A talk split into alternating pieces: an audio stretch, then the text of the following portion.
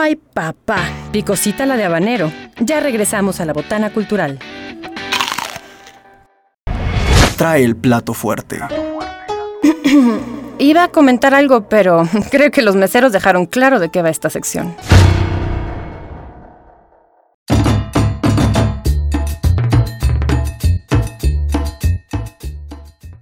Y seguimos aquí con más en su botana cultural.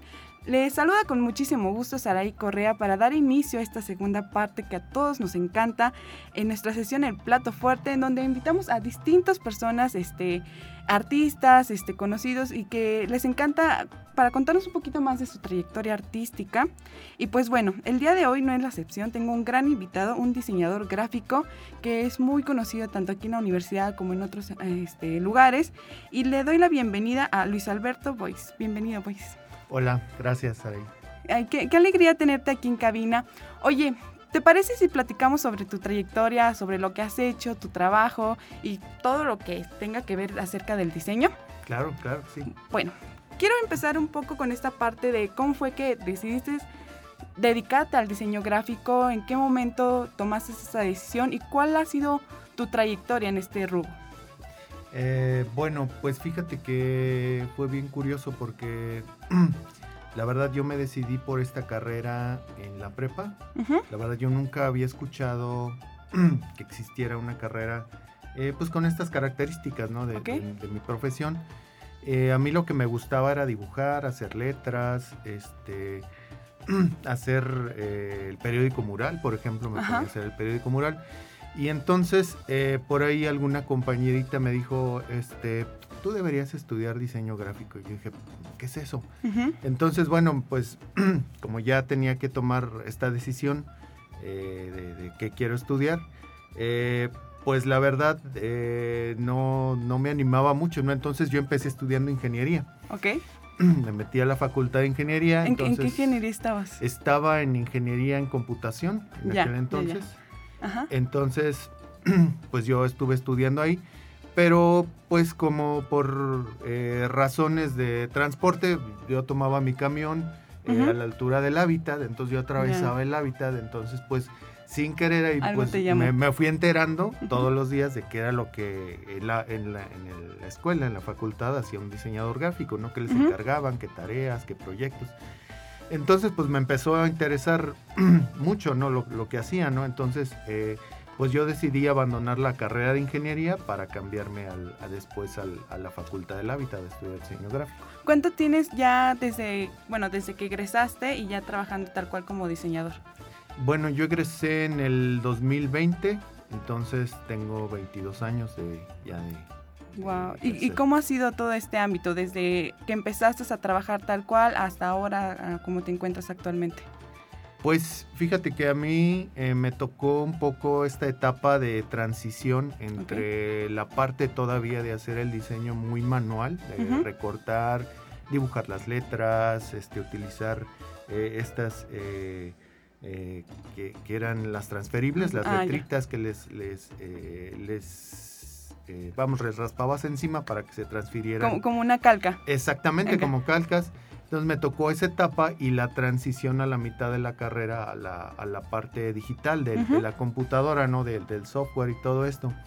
Entonces, eh, creo que esa parte eh, a mí me ayudó mucho, ¿no? Porque pude tener estas dos visiones de tanto de la parte de la computadora como la parte manual, ¿no? Entonces, eh, a mí me ayudaba mucho porque cuando yo quería hacer o lograr algún efecto, yo buscaba la manera de cómo hacer esta parte manual, pero en la okay. computadora, ¿no? Uh -huh. Que yo siento que eh, ahora se pierde mucho, ¿no? Lo, en, en, bueno, en mi, mi, trayectoria también como maestro, uh -huh. eh, me he dado cuenta de que, bueno, pues ahora pues básicamente toda esa parte se ha perdido, ¿no? Esto de, de hacer las cosas manuales, de, de, de recortar, de pegar y todo eso. Que también eh, esta parte del proceso al realizarlo te da como más posibilidades o te limita a veces también las posibilidades, ¿no? Entonces, ¿tú cómo ves esta parte? ¿Crees que es muy limitante o realmente te está quitando algunos este, elementos que puedes añadir? Yo creo que sí, porque, eh, por ejemplo, a mí, en, en, yo por ejemplo decía, es que quiero que se vea metálico, ¿no? Pero yo, yo recuerdo que bueno, pues buscabas la manera de tomar una foto, de que se viera muy real en este ámbito de hacerlo pues con las manos, ¿no? Sí, claro. Ajá. Eh, eh, y bueno, en la computadora pues te limita un poco, Sí, ¿no? a, claro. lo- a las opciones que te pueda dar, ¿no? Necesitas manejar de una manera muy profunda el software para que más o menos puedas igualar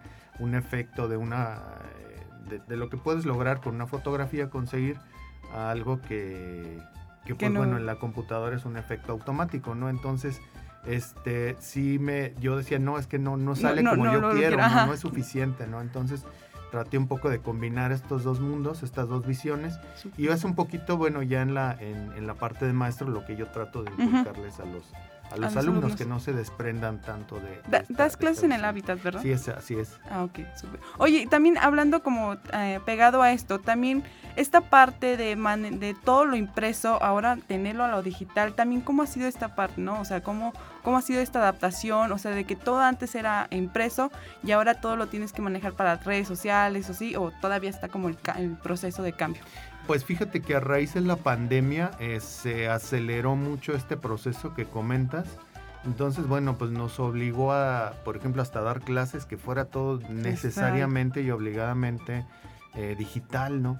Entonces, este, pues bueno, también es, es un- una manera de, de evolucionar también a esto. Entonces, bueno, pues todo esto que hago, además encima hacerlo pues de esta manera, manera, ¿no? ajá. Para compartir, para redes, para etcétera.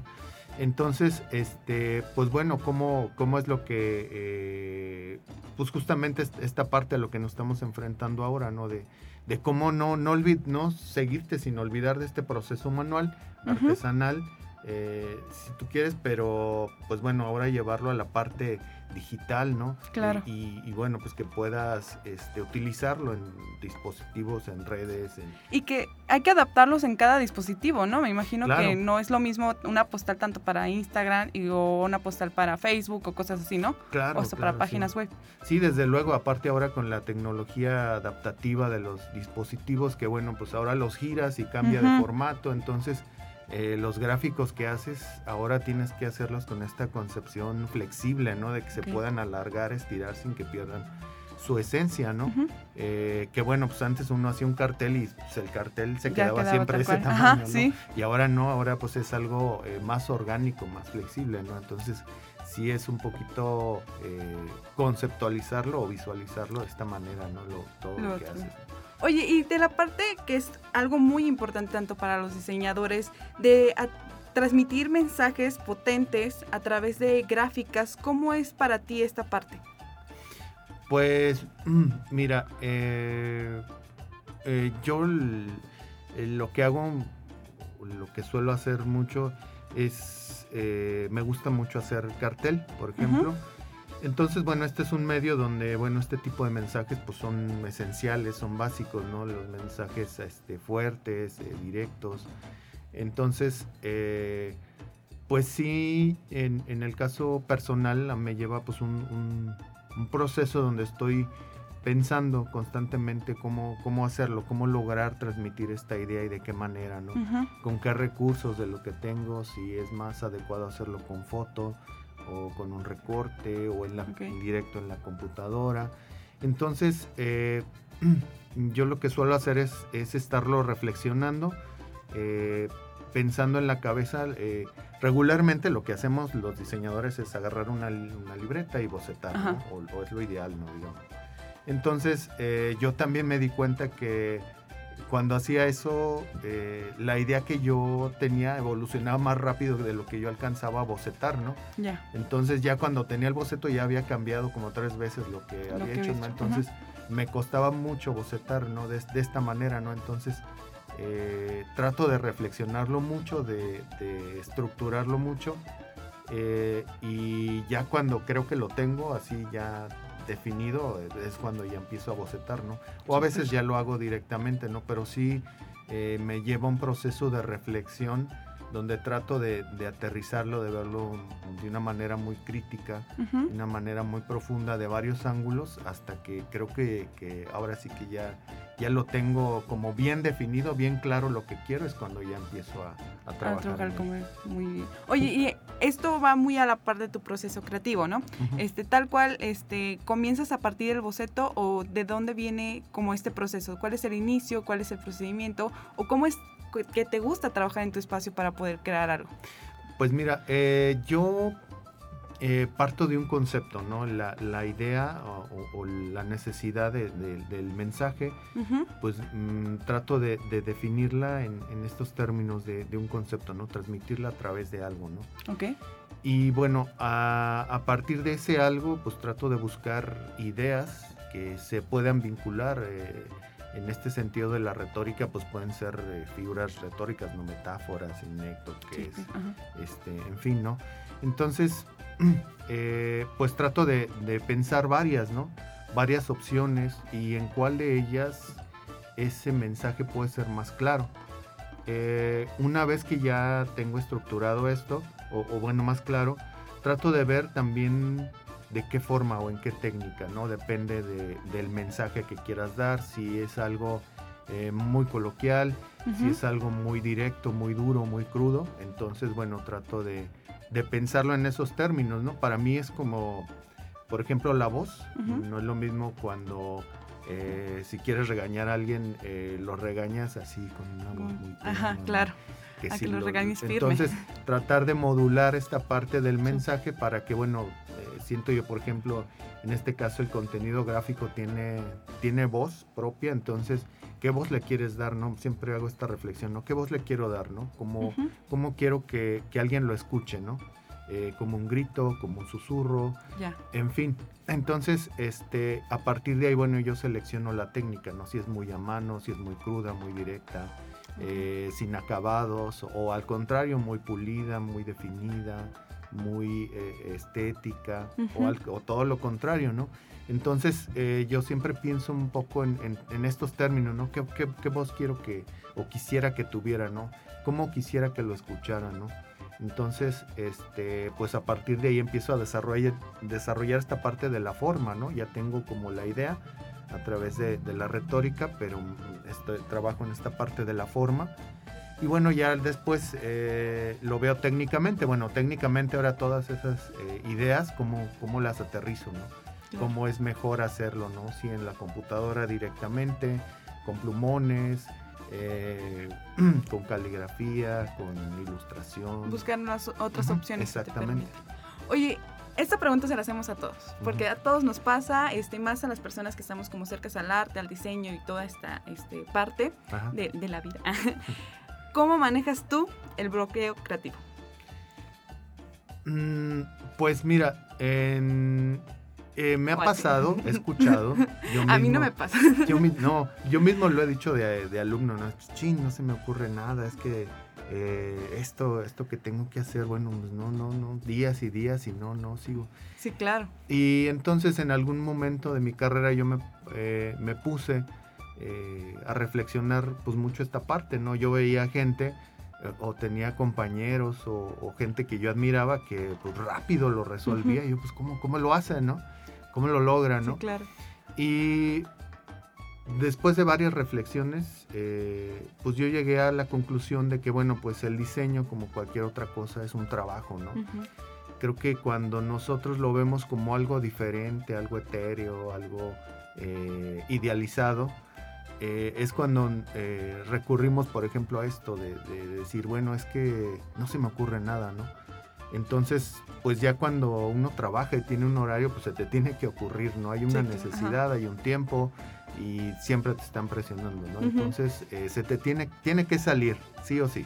No, no hay, no hay opción, ¿no? Y en realidad es eso, es como cualquier trabajo, ¿no? De tienes que hacerlo, ¿no? Eh, eh, yo quiero pensar, por ejemplo, en los cajeros del banco, ¿no? Que pues tú vas y, y hacer alguna operación y te dicen, no, es que ahorita no estoy inspirado para, para pagarte o para cobrarte este cheque, ¿no? Para pagarte este Ujú. cheque, ¿no?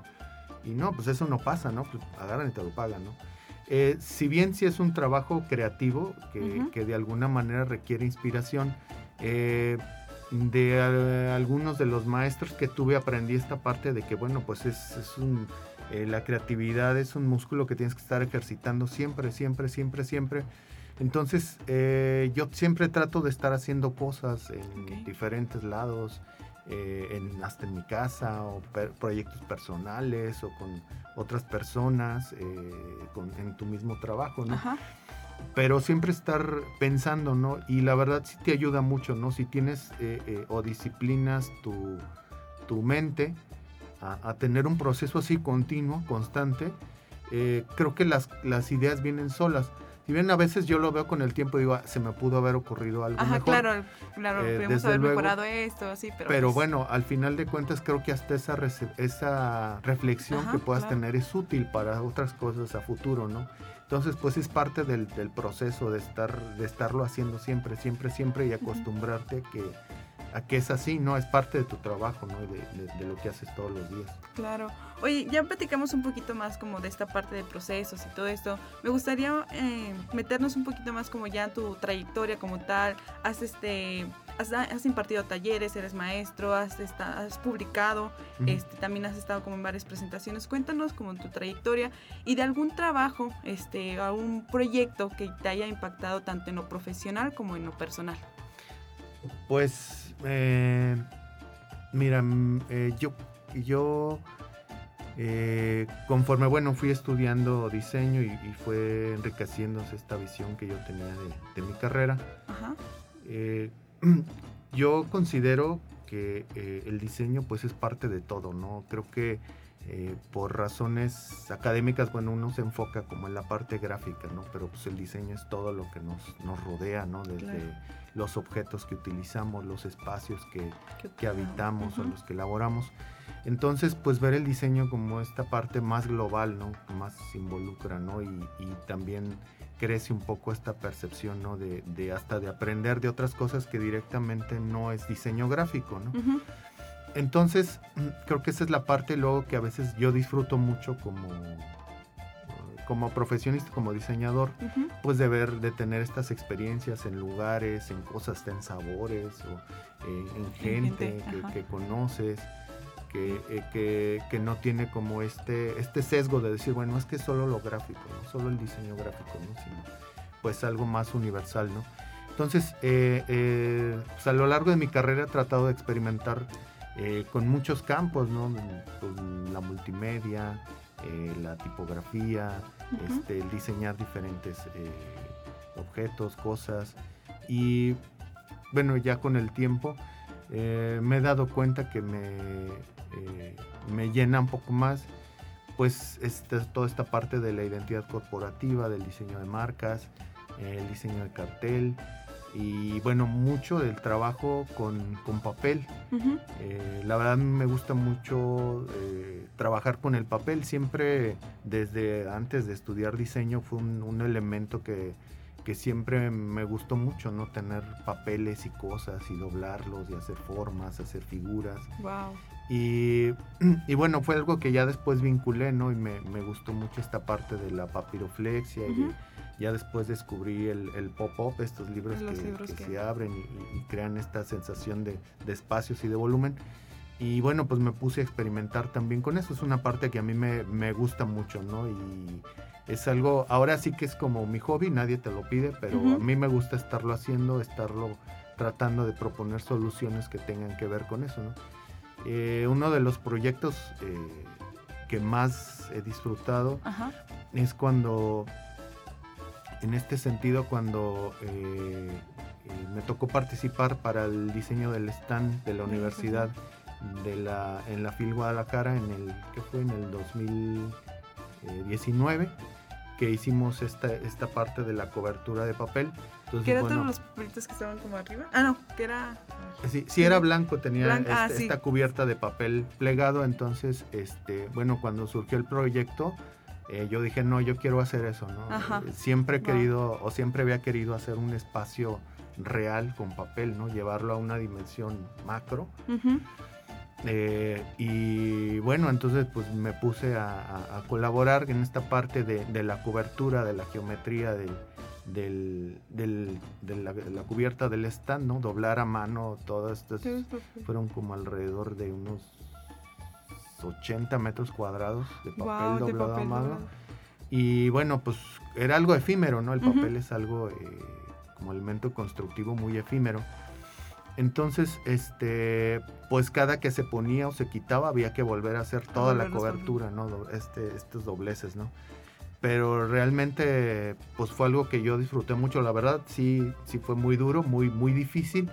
Pero fue algo, bueno, para mí me gustó mucho, ¿no? Porque combinó estas partes de, de lo que a mí me gusta hacer, experimentar, ver, este, y probar hasta dónde, hasta dónde se puede llegar, ¿no? Con, con, con esto, ¿no?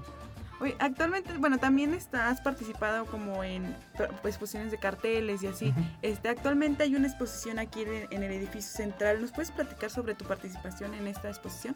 Ah, sí, claro, mira, eh, bueno, fue un proyecto que propusimos eh, ya hace un tiempo, eh, ya viendo que se acercaba esta, esta fecha del centenario. Entonces, bueno, a mí se me ocurría hacer esta exposición de 100 diseñadores que hicieran eh, una reflexión eh, a través de un cartel sobre lo que era la autonomía, ¿no? El 100, pues bueno, es un número simbólico y, pues bueno, se, se, empezó a trabajar en esta propuesta, se fue puliendo, pues cómo, cómo podía ser, cómo se podía enriquecer, eh, en fin, ¿no? Entonces, bueno, con otros compañeros por ahí, el, maestro Octavio Alonso, fuimos puliendo esta, esta idea de, cómo, cómo pudiera ser un proyecto así. Aunque ya habíamos hecho algunas exposiciones eh, a nivel local eh, o participado en otras eh, ya nacionales o internacionales, esta visión de, de, hacer ahora una desde aquí, nosotros organizarla y a nivel nacional, pues era como un reto, ¿no? Entonces, bueno, pues al final logramos hacer esta, esta es una exposición muy bella, muy, muy interesante. Eh, donde bueno pues eh, nos pudieron colaborar grandes amigos eh, a nivel nacional.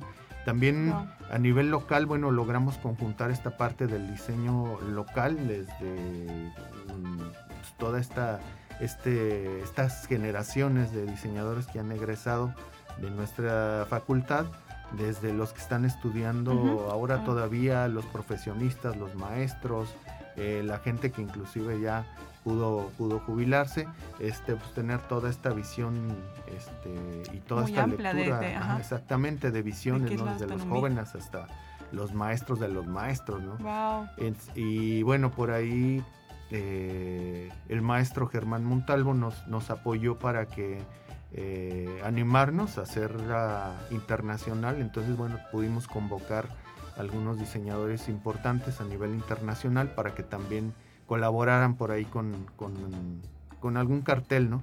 Entonces, bueno, tuvimos este eh, diseñadores, digo, mundiales, de, talla mundial, como Niklaus Troxler, que es un diseñador suizo, este, el maestro de los carteles de jazz, nos hizo un cartel para nuestra universidad, entonces este, la verdad, pues sí fue un proyecto muy, muy, eh, muy, padre, muy interesante. Oye, qué increíble, pues para que se vengan y den una vuelta aquí en el patio del edificio central y los conozcan, porque realmente yo no los he terminado de ver, lo confieso, me, han faltado, voy por partes, pero sí hay muchísimos. ¿Hasta cuándo va a estar expuesta? Eh, está expuesta, o bueno, más bien estuvo expuesta hasta el 4. Ah, ok. Pero la pueden ver en la reja perimetral ah, de la zona universitaria poniente, ahí está o pueden visitar eh, la galería virtual en eh, cartelesautonomía.uaslp.mx. Ahí los pueden ver todos. Perfecto. Y pues ya, ya, casi casi vamos por el inicio, pero digo para el final, perdón. Este, aún nos queda mucho de platicar, pero me gustaría que este nos dieras como un consejo tanto como tú como maestro para las personas y los chicos que andan este en esta parte del diseño que empiezan este que están en medio de la carrera o que están a punto de regresar. ¿Cuál sería ese consejo que a ti te hubiera también gustado recibir cuando estabas estudiando? Pues mm, yo creo que a lo mejor el no tomar mucho en cuenta esta idea de que el diseño es una profesión única, exclusiva, eh, que requiere pues, inspiración y si no estoy inspirado no puedo diseñar, si no sé dibujar no puedo diseñar, no, no soy apto, sino más bien pues el diseño yo creo que pensarlo como algo que nos hace mejor la vida a todos, ¿no? Es como cualquier trabajo, como cualquier eh, profesión, todos somos importantes. Eh, no es nada así súper extraordinario, es como, como un ingeniero, como un doctor, o sea, es, importante, ¿no? Y nosotros mismos al ejercerlo todos los días, hacerlo así de importante, ¿no? Así de trascendente en, lo que hacemos, ¿no? Como un ingeniero propone un puente, pues a lo mejor uno propone algo, algún mensaje eh, que, que, realmente puede hacerle mejor la vida a los demás, ¿no? Entonces, este, no tomarlo como algo de, pues, hacer solo cosas eh, bonitas o estéticas, sino pues realmente, eh, bueno, a mí me ha tocado vivir esta parte, ¿no? El diseño realmente cambia vidas, ¿no? Entonces, este, pues hay que cambiarlas para bien. Muchísimas gracias por el consejo. y pues bueno, ya nada más ya para terminar, este, algún lugar donde te pueden encontrar, redes sociales o tal cual, este, para que conozcan un poquito de tu trabajo, algún taller o algo que vayas a dar más adelante. Eh, bueno, ahorita pronto no, no tengo contemplado algo, pero eh, pueden ver alguna parte de mi trabajo en mi Instagram, Luis Boix. Ahí tengo algunos eh, proyectitos que he estado subiendo. y bueno, pues ahí estamos. Cualquier cosa me pueden mandar un mensajito si alguien tiene alguna duda, pregunta, pues digo, siempre estoy a la orden. Muchísimas gracias, güey. Se nos fue súper rápido, me faltaron muchísimas preguntas para hacerte, pero bueno, tendrás que volver a venir. Claro, claro que sí, con mucho gusto. Y pues bueno, con esto ya finalizamos su botana cultural. Nos vemos el próximo martes, sí, el próximo martes a las 2 de la tarde aquí en el 88.5 FM de Radio Universidad. Nos vemos. Nos vemos. Hasta luego. Si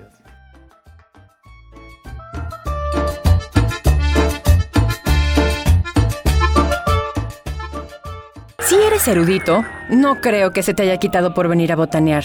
Si lo tuyo es la cumbia mortal, ya tienes con qué ser el bailador más docto de la cuadra sonidera. La botana cultural. Hasta la próxima, glotonzuelos.